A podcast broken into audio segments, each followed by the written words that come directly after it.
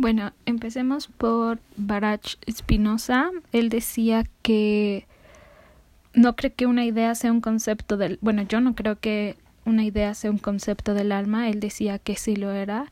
Yo no creo que lo sea porque...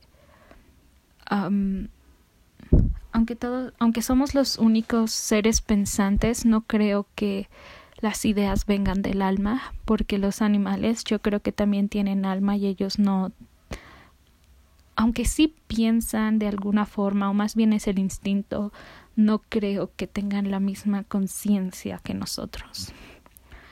Y también decía que, bueno, me hizo preguntarme que sin concepto no había objeto, porque decía que tenían una relación el concepto y objeto, y puedes tener el objeto frente de ti, pero ¿qué pasa si no existe un concepto de él? O sea, no hay una definición de lo que es o para lo que sirve. Entonces, el, se podría decir que existe el objeto o que no existe el objeto o para qué está el objeto aquí. también decía que la ignorancia humana este, es porque el alma no conocía el cuerpo y yo creo que en alguna forma eso habla de conocerte a ti mismo y de saber cómo funcionas y de saber para lo que vas porque pues tienes tu alma y tu cuerpo y a veces tu, tu mentalidad, tus pensamientos no están en contacto con tu cuerpo, no están alineados, entonces hay problemas ahí de alguna forma. pasando con Fresh, em, me hizo preguntarme en qué se relaciona la filosofía y las matemáticas.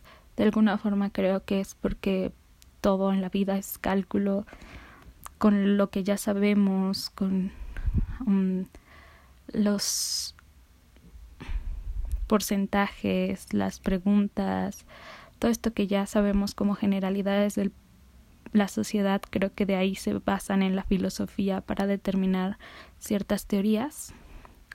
Y decía que la naturaleza es igual a las matemáticas. Yo creo que porque pues nosotros como seres humanos en sí somos naturaleza y pues como Da Vinci decía que todos éramos simétricos o tendríamos que ser simétricos o no sé, algo así. Y también decía que quería comprender la forma en la que conocemos y llegamos a la realidad a través de las matemáticas por ejemplo, vi una parte que decía que A igual a A y A igual a B, lo que me hizo entender que podemos llegar al mismo punto de diferentes formas, como dicen que todos los caminos te llevan a Roma. Yo creo que te pueden explicar el mismo término de tres diferentes formas y aún así podrías entenderlo o te podrían decir como ah es que no sé qué cosa hablo pero es tal y te dan tres descripciones diferentes, pero tú sabes que hablan de la misma cosa. Hablando de los Georgias, pasando a los Georgias, decían que toda verdad era relativa, lo cual creo que ya lo habíamos visto, todo esto de acuerdo a el efecto del caos sobre la realidad, de que nada, nada lo sabemos con certeza porque todo cambia constantemente por esto que es el caos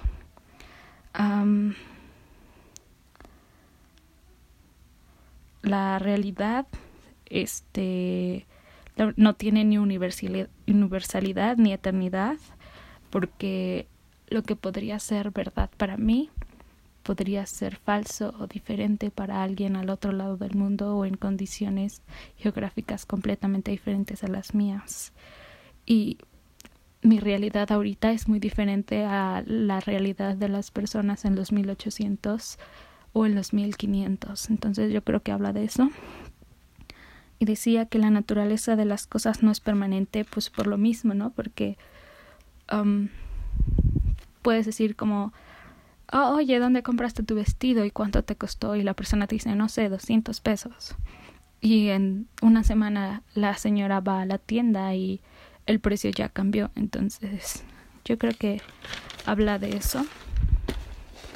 Y con Francis Bacon dice que el bueno, él estableció el método inductivo que estaba fundamentado en la experiencia sensible, ya que en vez de tratar de calcular todo matemáticamente, pues era de que lo conocías y te informabas más de acuerdo a lo que tú experimentabas a través de tu vida.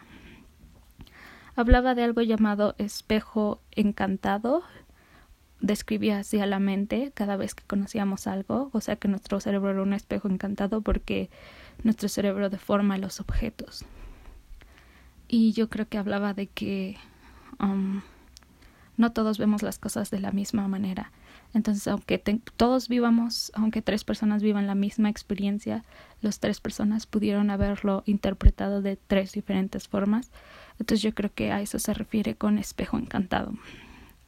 Y también decía que a través de las observaciones y de las experiencias que vivíamos, podíamos juntar varias y de esta forma establecer una generalización como las encuestas y la opinión pública y así, porque creo que también lo mencionan las ideas públicas.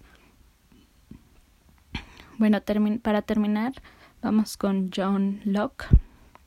Él decía que las ideas innatas eran absurdas porque no hay forma de que los seres humanos nazcan con ideas ya este como programadas como si fuéramos robots para vivir y empezar la vida en el mundo.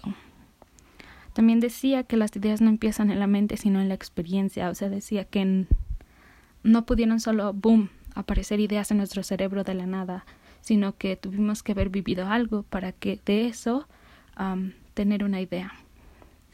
Y decía que las ideas más complejas nacen de las más simples, lo cual yo creo que es verdad porque puedes ver una pluma así, una pluma, nada más verla sin ningún objetivo, pero de la nada estás pensando en la pluma y luego estás pensando en cómo hacer esa pluma una mejor pluma y luego cómo hacer esa mejor pluma una empresa y cómo hacer esa empresa tu tu bebé, tu mayor logro en la vida, ¿no?